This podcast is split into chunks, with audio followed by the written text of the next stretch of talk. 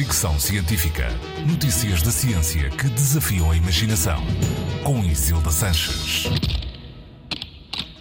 Já falei aqui de alguns estudos que evidenciam a importância dos amigos nas nossas vidas. Hoje falo de um que sublinha o quão importante é ter amigos ricos.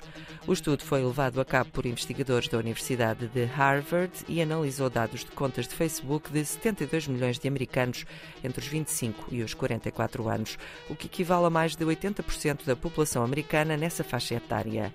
Os investigadores usaram um software de machine learning para determinar o estatuto socioeconómico dos participantes, conseguindo assim estabelecer um rendimento médio.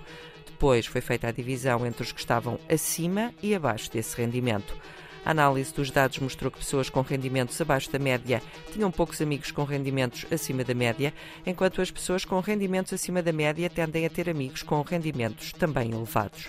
Estes dados foram depois cruzados com outros sobre os rendimentos de pessoas nascidas entre 1978 e 1983, o que permitiu perceber que crianças de agregados familiares mais pobres têm possibilidade de melhorar o seu rendimento em adultos se tiverem amigos ricos na escola.